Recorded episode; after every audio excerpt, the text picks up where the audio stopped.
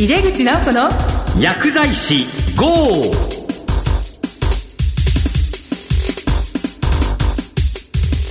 こんばんは。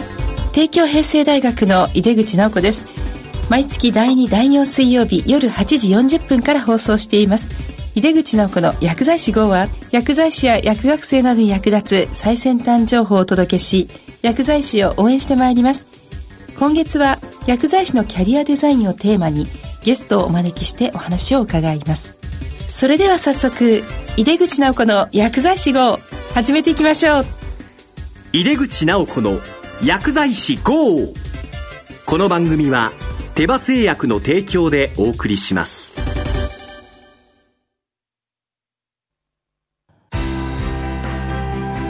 医薬品業界を牽引し続けるグローバルカンパニーテバ。新薬ジェネリックを開発製造するハイブリッド企業です患者さんの笑顔を大切にする薬剤師の皆さんとこれまでもこれからも手羽製薬井出口直子の薬剤師 GO! 井出口直子がお送りしています。今月はキャリアデザインにスポットを当てます。1回目は薬剤師のキャリアサポートと題してお送りします。ゲストは薬局、ドラッグストアや医療機関に対する人事、経営コンサルティング事業を展開するインターメディコ株式会社代表取締役の松本博さんです。松本さんどうぞよろしくお願いいたします。よろしくお願いいたします。え、まあ、早速なんですけれども、あの、まあ、薬剤師のね、キャリアサポートはじめ、まあ、様々な薬剤師の可能性を提案する松本さんです。まずは松本さん、ご自身のキャリアをご紹介していただけますか？はい。千葉県出身で、まあ、両親が薬剤師で、父親が県庁薬務課に勤めまして、母親の方が薬局経営をして、まあ、自宅兼薬局で生まれ育ちました。東北薬科大学卒業なんですけれども、そんなこともあって、深く考えず薬学部に入って、最初は千葉県薬剤師会会営の富岡調剤薬局っていうこう病院の門前の薬局に勤めて、で、その後に、えードラッグストアですね。ドラッグストアではこう、バイヤーとこう、マーチャンダイザーっていうことで、えー仕事しまして、で、その後、えー高度在宅医療。それを経て、薬剤師の人材開発業ですね。えー人材紹介、派遣、そしてあの、教育事業をする会社に勤めまして、で、その後3年経って、独立ですね。今現在は、インターメディコ株式会社の代表取締役でいらっしゃるわけなんですけど、今現在はこのインターメディコ株式会社どのようなお仕事をされてるんですか？まずは、薬剤師の紹介と派遣事業、それと人事に対するサポート、コンサルティングですね。まあ、薬剤師がどうやったら取れるだとか、取って、まあ、育てて評価してっていう、それの、えーお手伝いをさせていただいてますね。そうなんですね。まあ、いろんなキャリアを積んでいらして、まあ、現在があって、で、今は特に薬剤師のサポートといいますかね、事業のサポートもするし、まあ、非常にこう広いとネットワークをお持ちなわけなんですが、まあ、松本さんがこう勤務薬剤師からまあ経営者になられて、薬剤師の仕事と人のサポート、こういうことをやろうと思った理由を教えていただけますか？えまずあの、僕は20代に、まあずっとこう、調剤薬局で働いていたんですけれども、その時に他の薬局からですね、うちの薬局にこう、見学にいらっしゃる方が非常に多くて、皆さん、会営薬局だからこういったことはできるんだよだとか、株式会社じゃないからできるんだよって、まあ素晴らしいんだけどもっていう後に言い残して帰って行かれる方が多くて、それで、いや僕たちだってちゃんと経営できるだとか、まあいろいろ考えたんですけど、薬剤師をこう、生かすも殺すも経営だなって、その時思ったんですね。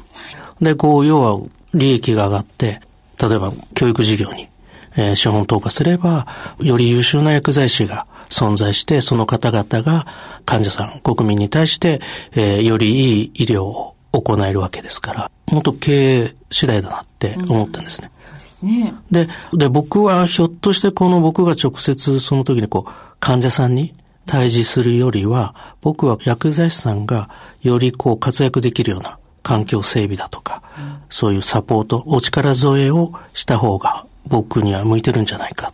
て思ったのが28の時で、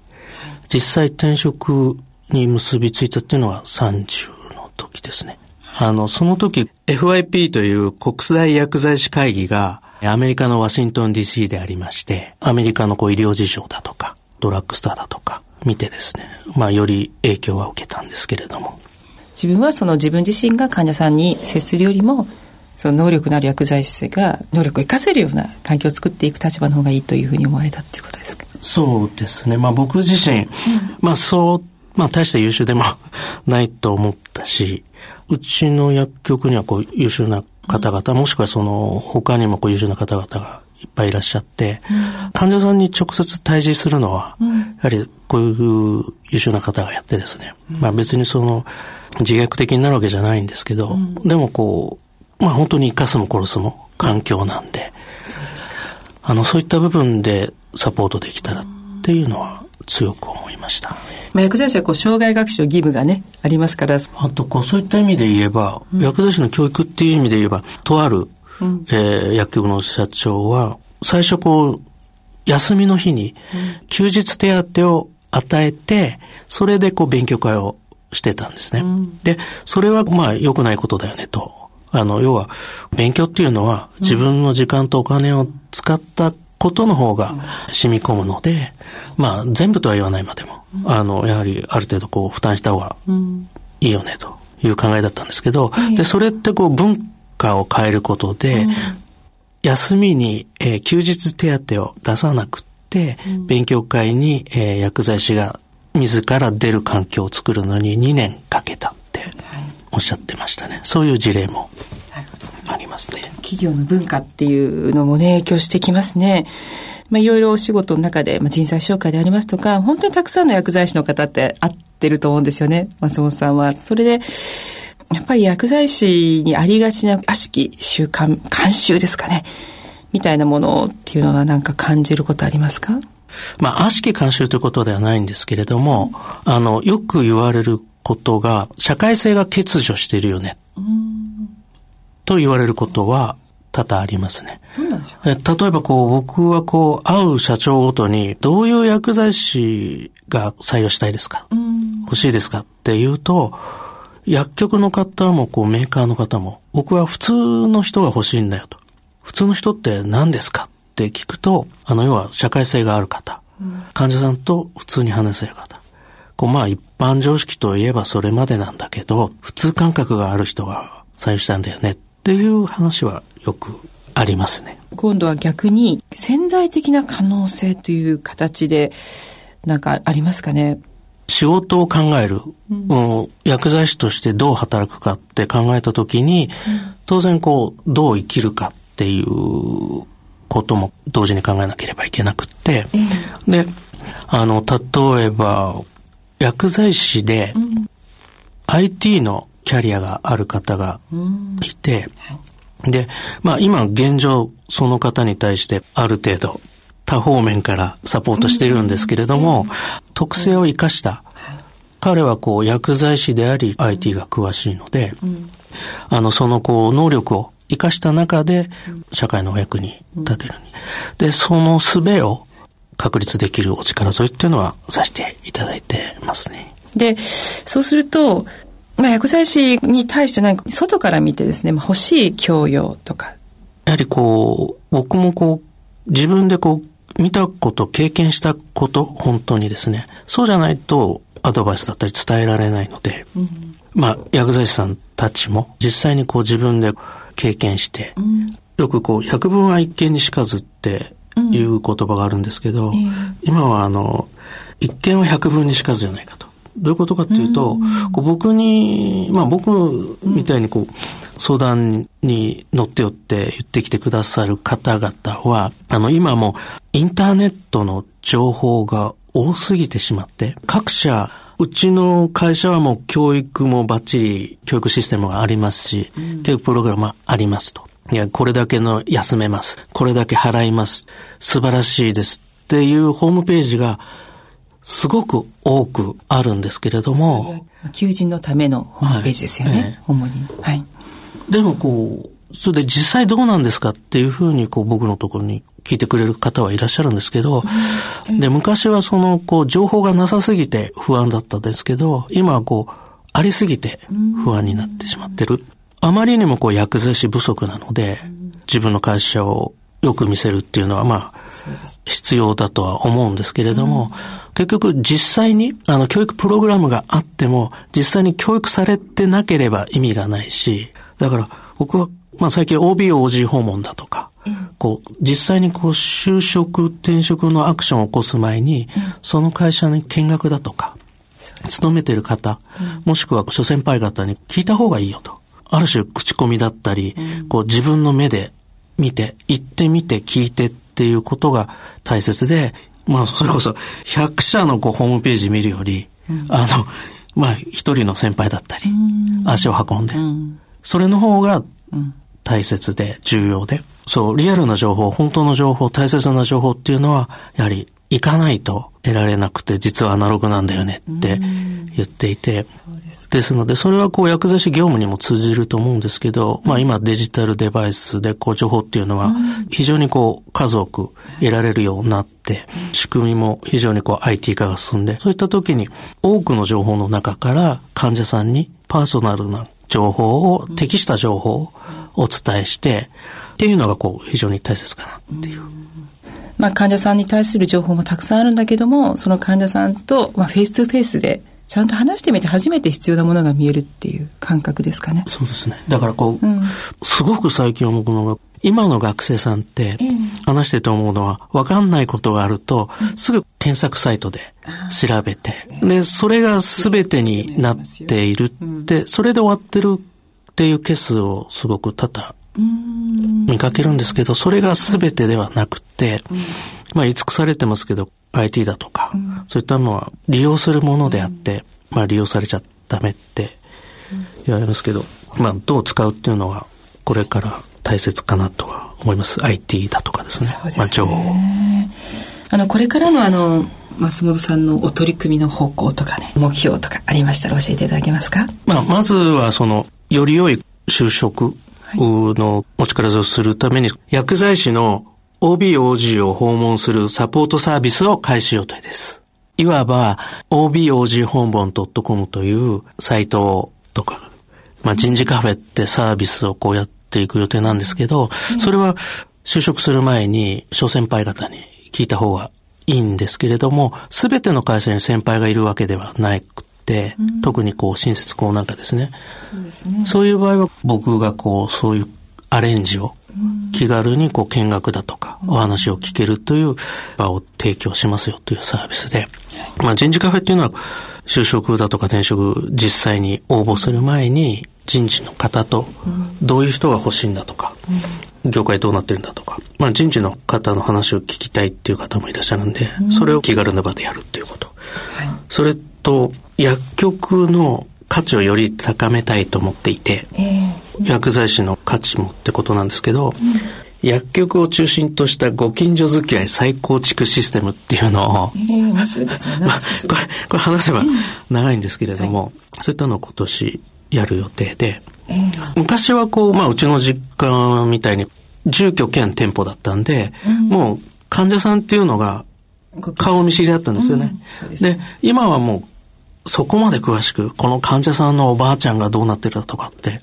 いう情報っていうのはなかなか得るのも難しいし、すべての人に対して処方箋だけの情報から、こう世間話にこう話を広げていろいろな情報を取っていくだとか、そういうことってもうなかなか難しいと思っていて、それを IT とアナログ、デジタルとアナログをこううまく使って、勤務の方でも、より多くのコミュニケーションを取れるような仕組みっていうのをちょっと考えてですね。地域の方に信頼されるようなコミュニケーションを取れるサポートということですかね。まあ、最近薬剤師を採用する側のまあ企業ですね、薬局さんとかが、特に求めているこのような傾向というのがありましたら教えていただけますか？えー、去年の暮れにですね、うん、1週間に3人の社長に会ったんですね。で、それ3人とも全く同じことを言ってたのが、マネジメントできる人が欲しいって、3人ともおっしゃったんですよ。で、マネージっていうのは、あの、要は管理で、まあ、トップマネージ、ミドル、まあ、あと、セルフマネジメント。要はこう、まあ、社長も欲しいし、ええ、まあ、あの、本当トップマネージできる人も欲しいし、中間管理職ですね。管理できる人も欲しいし、あと、セルフマネージ。一番ベーシックな部分のマネージできる人っていうのが欲しいっていうのは3人とも言われたんで。ああ、そうなんですね。でもなんか今お話聞きますと、そのトップのマネージメントとセルフマネージメントは随分こう違いがあるような気がするんですけど、なんか共通しているものがあるんですか？まあ、マネージの定義っていうのは、まあ、いろいろ、あの、こう、自分のやりたいことを他の力を使って行うっていう、えー、定義もあるわけで。はい、えー、そういった意味で、あの、要は人を動かすという意味では、コミュニケーション能力、えー、プレゼンテーション能力というものが最近求められていると思います。で、自分の考えていることを整理して、はい、重要なことだけに絞って、それを相手に伝えて、なおかつ分かっていただいて、なおかつコミュニケーションというのは双方向通信ですから、相手からも情報をいただくという、こういう能力。ありがとうございました。えー、というわけで、キャリアデザイン特集の1回目は、薬剤師のキャリアサポートと題してお送りしました。ゲストは、インターメディコ株式会社代表取締役の松本博さんでした。松本さん、どうもありがとうございました。ありがとうございます。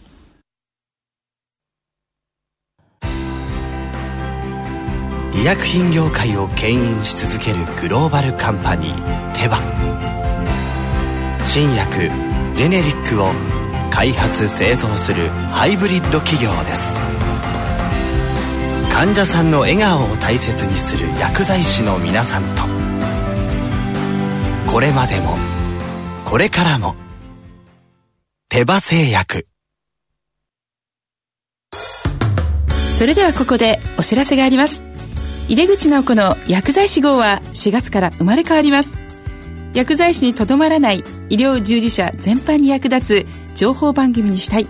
その思いを込めて番組全体をさらにパワーアップしていきたいと考えています。そこで新年度からの本格リニューアルに向けてこの番組のタイトルを募集いたします。リスナーの皆様と共に明日の医療を考えながら番組を盛り上げていきたいと思いますので多くのご応募をお待ちしています。また番組名が採用された方には番組から商品が送られます。さらに受賞コメントもご紹介する予定です。ぜひご一緒に番組を作ってまいりましょう応募方法ですはがきまたは番組サイトの応募フォームで番組名をお寄せください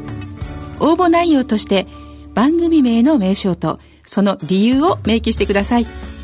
あなたの住所、氏名、年齢、電話番号、ご職業をお忘れなく。詳しくはホームページをご覧ください。応募締め切りは2月末日必着です。採用者にはラジオ日経から通知いたします。さて、次回は2月26日の放送予定です。次回のゲストはコンパスプロジェクト代表、そして3スターファーマシスト研修などをされている岡田博さんです。お楽しみに。それではまた帝京平成大学の井出口直子でした井出口直子の薬剤師 GO この番組は手羽製薬の提供でお送りしました。